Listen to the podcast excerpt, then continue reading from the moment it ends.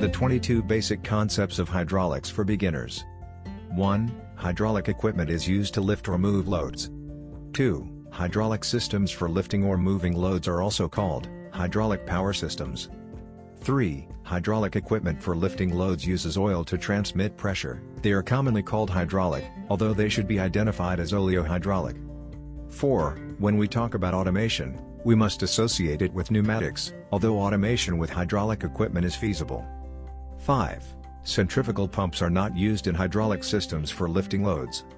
6. Positive displacement pumps are used in hydraulic systems. 7. The main characteristics of hydraulic systems for lifting loads is the fact that the pressure of the system is produced by the load to be lifted or moved. 8. The pump of a hydraulic system produces oil flow, and manages to maintain the pressure supplied by the movement of the load.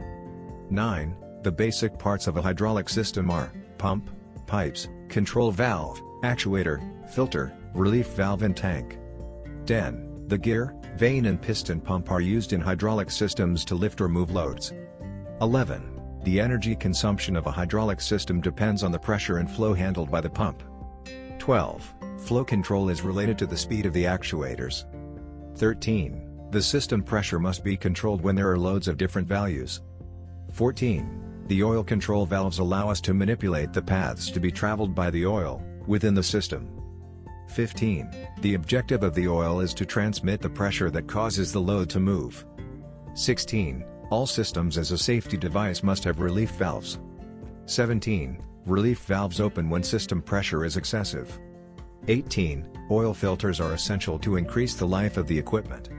19. The reading of hydraulic plans is essential for understanding the operation of the systems.